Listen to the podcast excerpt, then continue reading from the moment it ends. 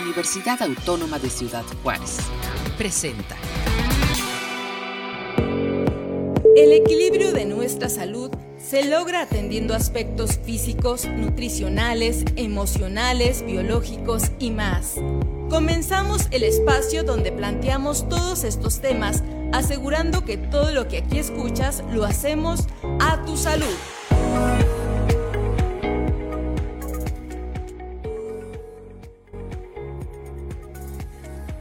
Bienvenidos, bienvenidos amigas. Gracias por acompañarnos en este espacio de comunicación universitaria a través de UACJ Radio.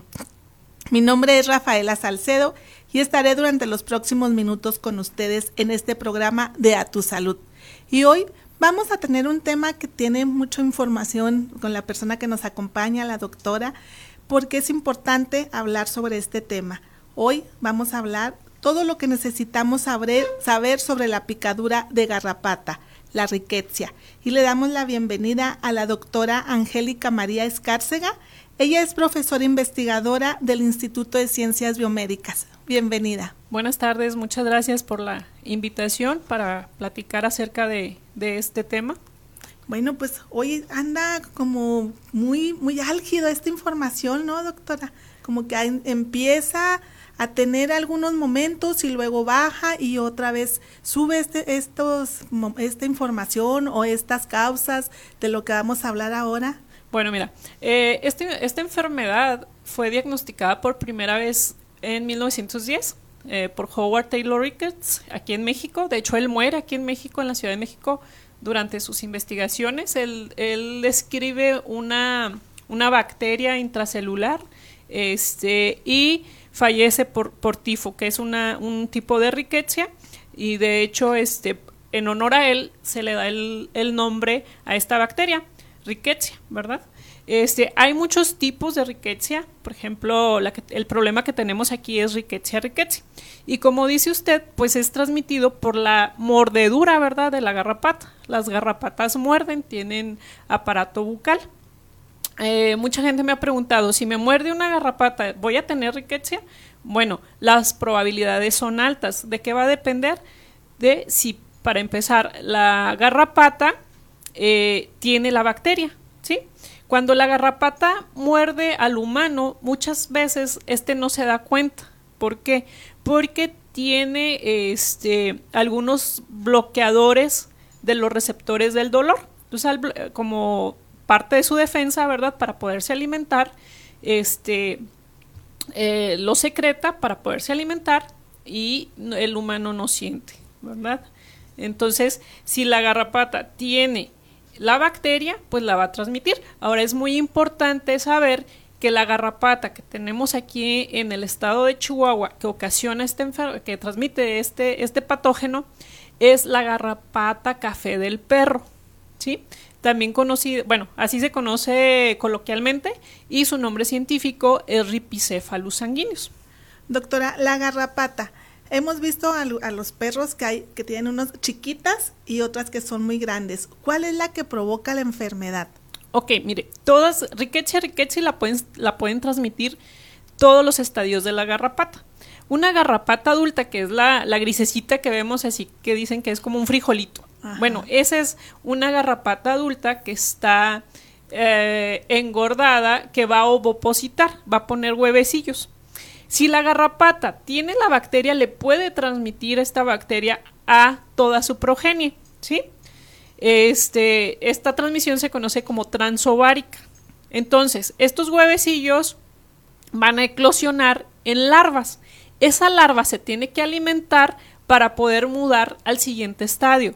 Si la larva tiene, porque su mamá le heredó la, bacteria, la va a transmitir cuando se alimente para cambiar de estadio. Después cambia a ninfa y la ninfa también la puede transmitir y pues obviamente ya la garrapata adulta. Entonces todos los estadios nos pueden transmitir el patógeno si lo tienen. ¿sí?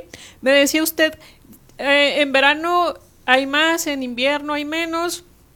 Sí, es, cierto, ya hemos hecho algunas investigaciones, de hecho tenemos artículos publicados y este, si alguien los, quiere buscar, en, por ejemplo, lo ponen en Google o en cualquier buscador y ya tenemos varios artículos científicos publicados eh, con información de aquí de Ciudad Juárez, ¿verdad?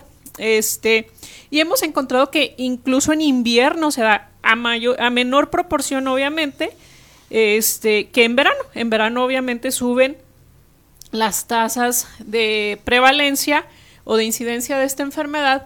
¿Por qué? Porque la garrapata es cuando sale del estado dormente y empieza a alimentarse para completar su ciclo y para seguirse reproduciendo. ¿Sí?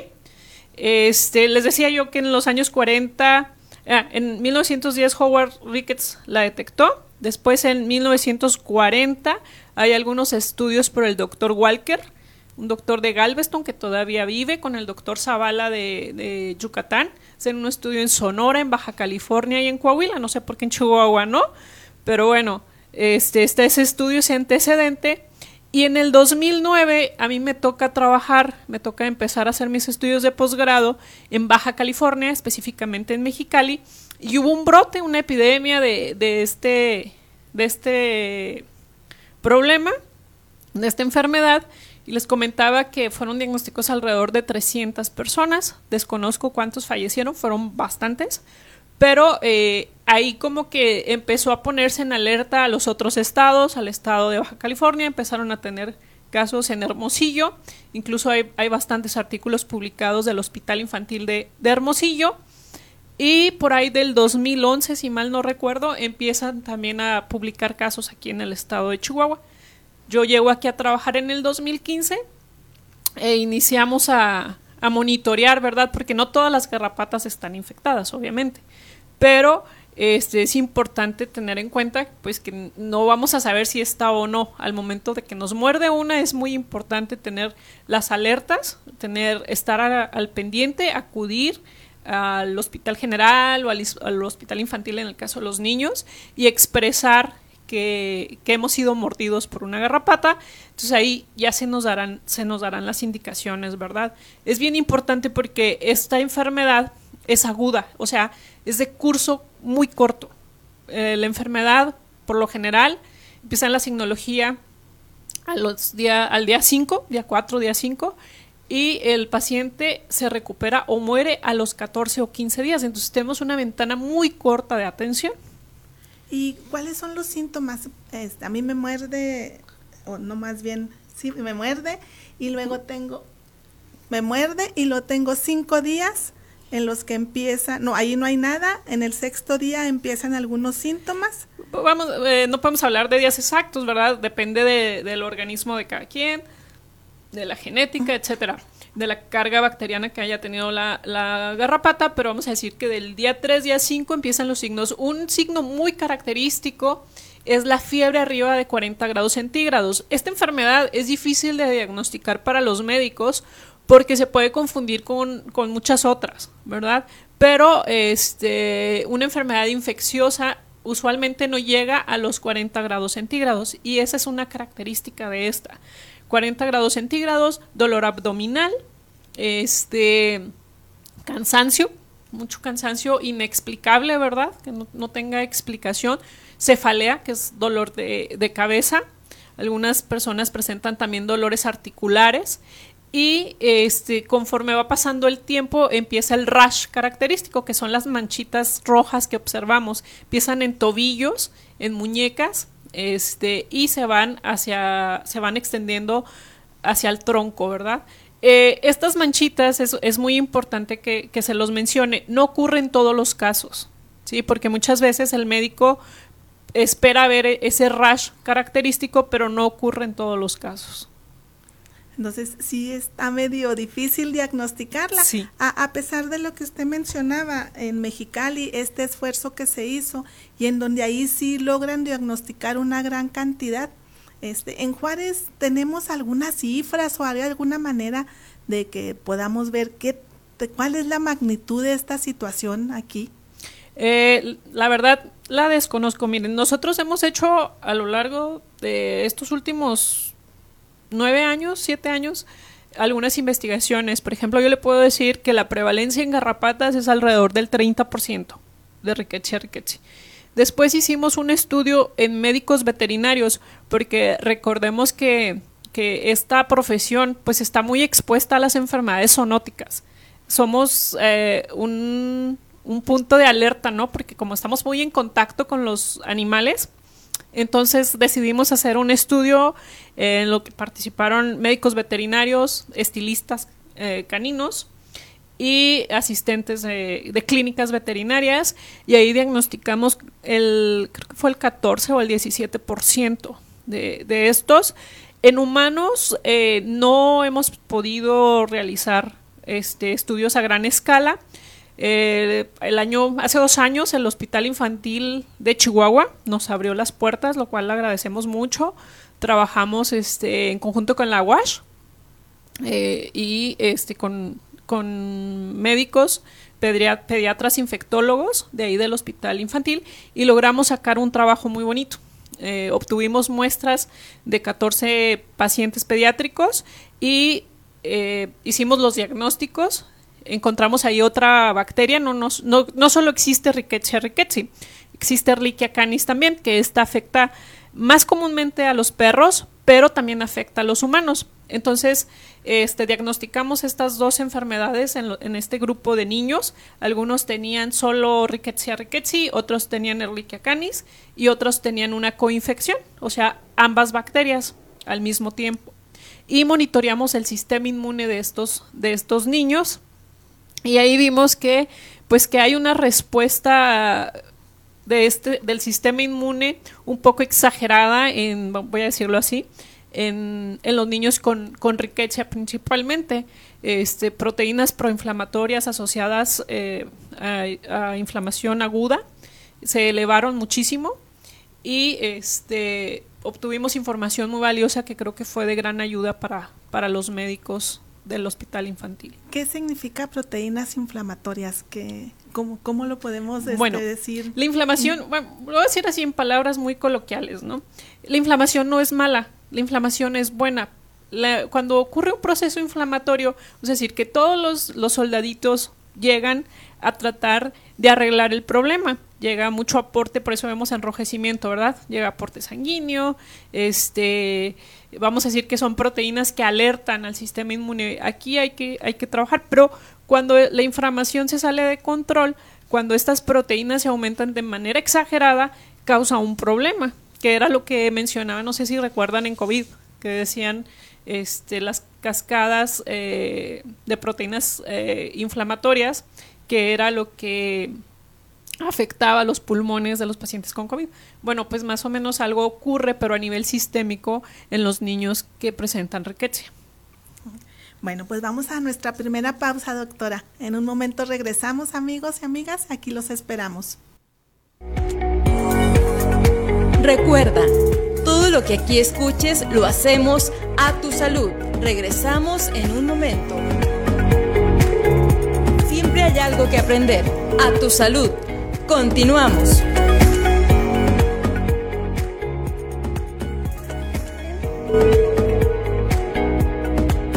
Regresamos en el programa A Tu Salud y hoy nos acompaña la doctora Angélica María Escárcega.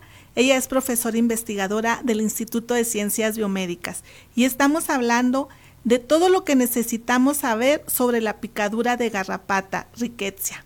Bueno, doctora, estábamos ya hablando de todo, cómo empieza este, esta situación de la este, enfermedad, pero el perro, ¿qué, ¿qué situación juega aquí el perro? En, porque todo el mundo le echamos la culpa al perro, ¿verdad? Es decir, ay, no, ya no quiero tener este perro porque me puede dar la enfermedad.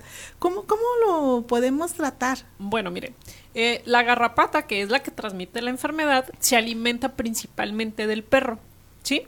Pero si no encuentra un, huésped predilecto, que en este caso es el perro, pues va a buscar otro. El, el humano en realidad es un huésped accidental.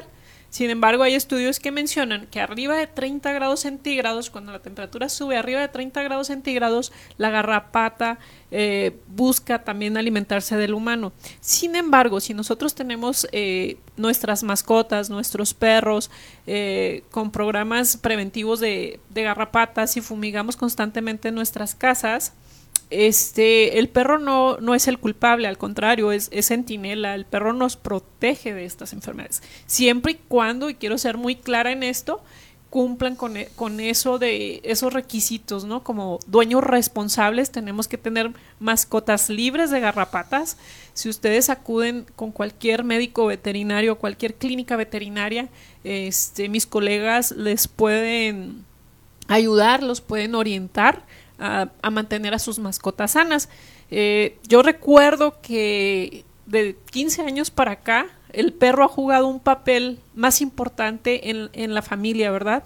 Este, ya estamos más acostumbrados a convivir directamente con ellos. Y la verdad, esa convivencia es sana e incluso pues ha, ha mejorado la situación psicológica de algunos niños, ¿no? Pero hay que tener muy en cuenta, hay que ser muy cuidadosos con tener a, a, nuestras mascotas sanas. Si nuestra mascota está sana, nosotros vamos a estar sanos también. No vamos a tener ese problema de que nos transmitan este, enfermedad los, los vectores que estos tienen, porque pues no van a tener vectores, ¿verdad? Incluso comentábamos antes de entrar al aire de una iniciativa que se llama Una sola salud, One Health. Esta iniciativa promueve eh, o su objetivo es promover la salud del medio ambiente, la salud del humano, perdón, de los animales y por ende vamos a tener la salud del humano, ¿sí? Entonces, este, hay que orientarnos, hay que recordar que el tener una mascota, eh, pues realmente no es una necesidad, ¿verdad? Es, es un lujo. Y si lo vamos a tener, pues hay que tenerlo bien atendido, hay que ser muy responsables para que nuestros niños se encuentren sanos, ¿verdad? ¿Hay áreas geográficas en donde se dé más la enfermedad? ¿Se desarrolla más?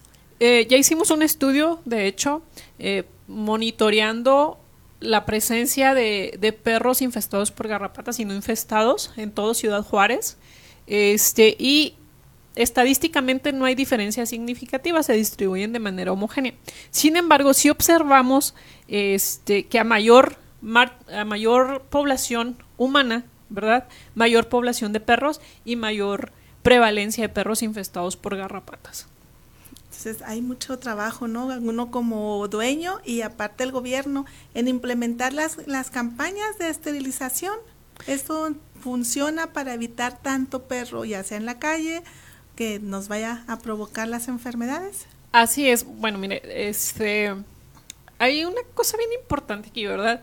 Eh, si nosotros controlamos la población de perros condición calle, podemos también mitigar este, este tipo de problemas y otros más, ¿verdad? Otros problemas de salud pública. Recordemos que los perros defecan en la calle, los perros condición calle, pues defecan. Eh, en estas heces van parásitos, además pues son, son los que distribuyen también las garrapatas, ¿verdad? Porque no hay alguien que se haga responsable de, de esos perros. Nos tocó en ese estudio que le platico que realizamos de, de perros, porque incluimos perros condición calle, perros con dueño, este, nos tocó una situación muy común. El perrito, el típico perrito que no es de nadie. O sea, que está en, el, en la cuadra y todos le dan comida, pero no es de nadie. Entonces nadie se hace responsable de que ese perrito esté vacunado, esté desparasitado, este, no tenga garrapatas, ¿sí? Entonces es un problema de salud pública grave.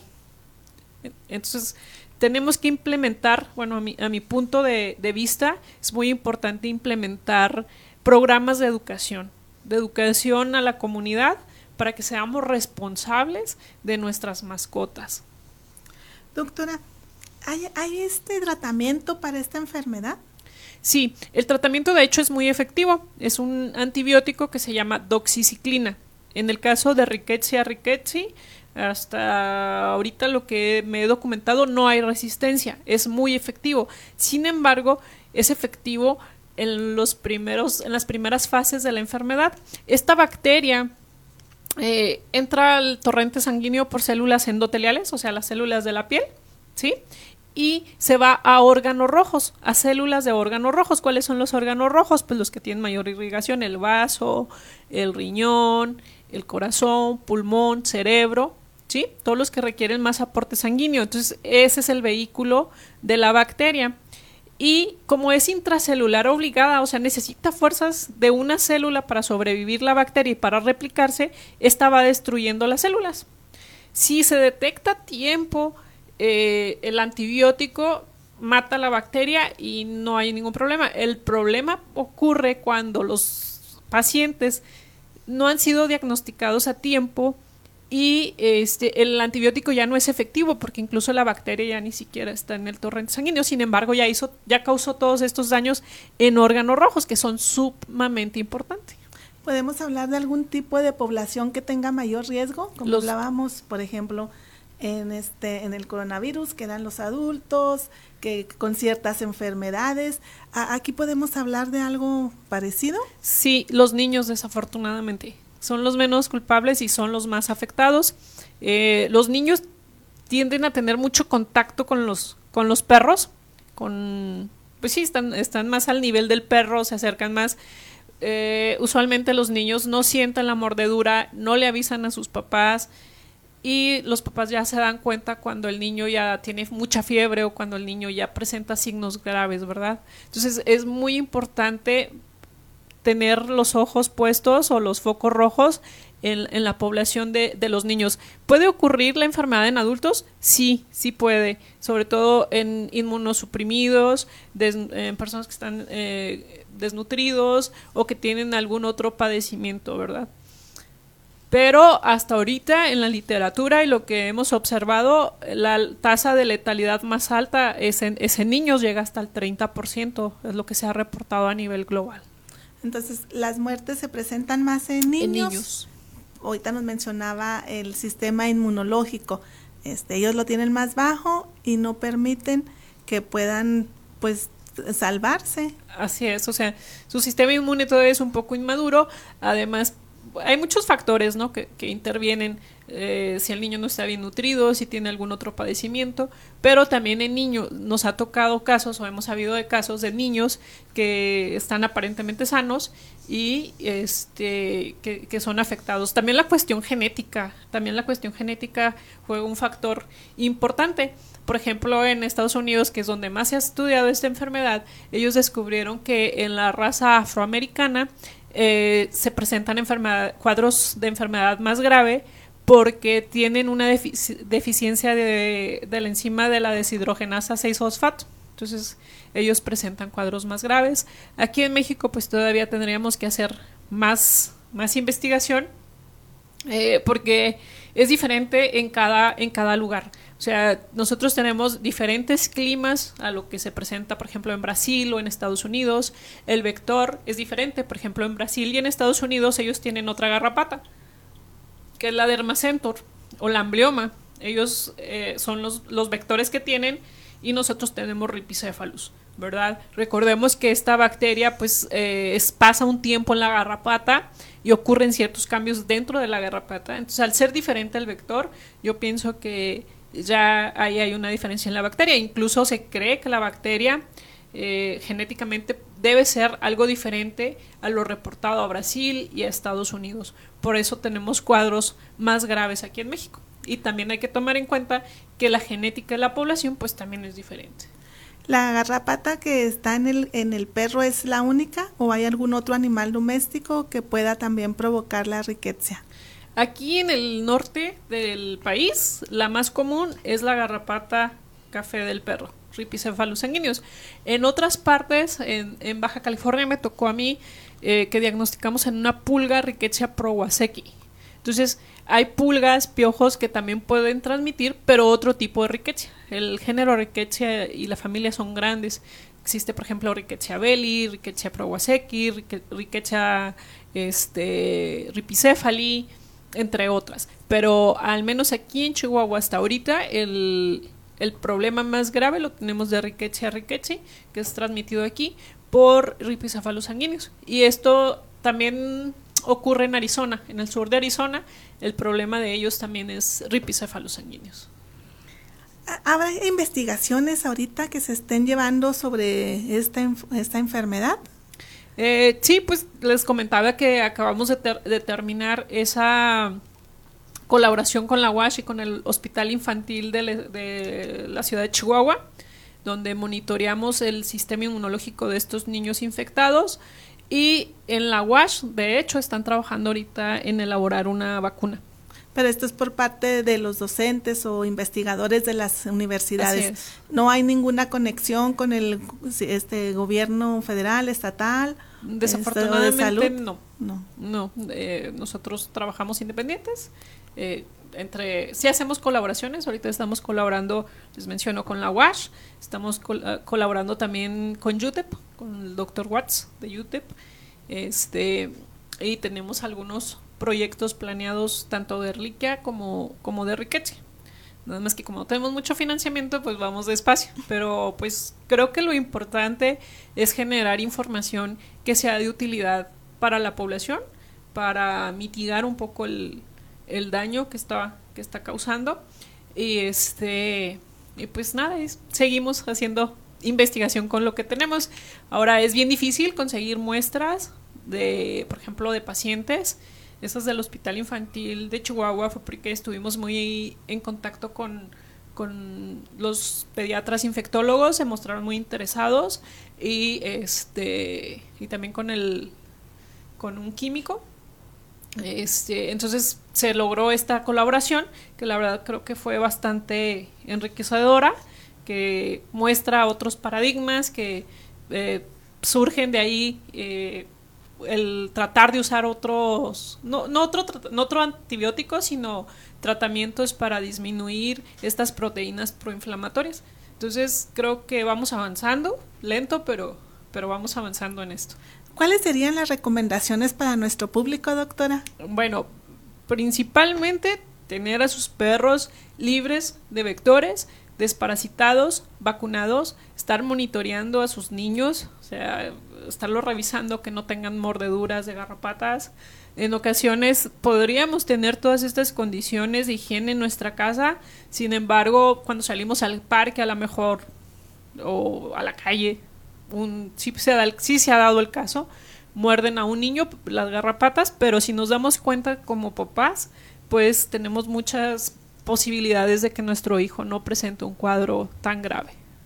Doctora, pues hemos llegado a la final de nuestra entrevista. Le agradecemos su presencia y toda esta información, pues para poder hacer esa esa conciencia en toda la gente, ¿verdad? Que se esté informada, sepa qué, qué hacer y a dónde acudir. Muchas gracias. Es muy importante que si son mordidos por una garrapata, no importa si eres niño o adulto, acudas ya sea al hospital general o al hospital infantil y ellos te darán las, las recomendaciones. Te van a decir que, que estés atento a signos clínicos y te van a dar más información, ¿verdad? Y claro, muy importante, no lo olviden, por favor, no lo dejen pasar de mano lleven a sus mascotas a que los atienda un médico veterinario, que los oriente para que estén libres de estos vectores. Bueno amigos y amigas, pues eh, gracias por habernos acompañado en una emisión más de comunicación universitaria. Se despide su amiga Rafaela Salceda. Salcedo, hasta la próxima. Todos los esfuerzos realizados para poner atención a nuestra salud son una oportunidad para mejorar nuestro paso por este mundo. Te esperamos en nuestra próxima emisión, donde te aseguramos que todo lo que aquí escuches lo hacemos a tu salud. A tu salud fue una producción de la Dirección General de Comunicación Universitaria de la Universidad Autónoma de Ciudad Juárez.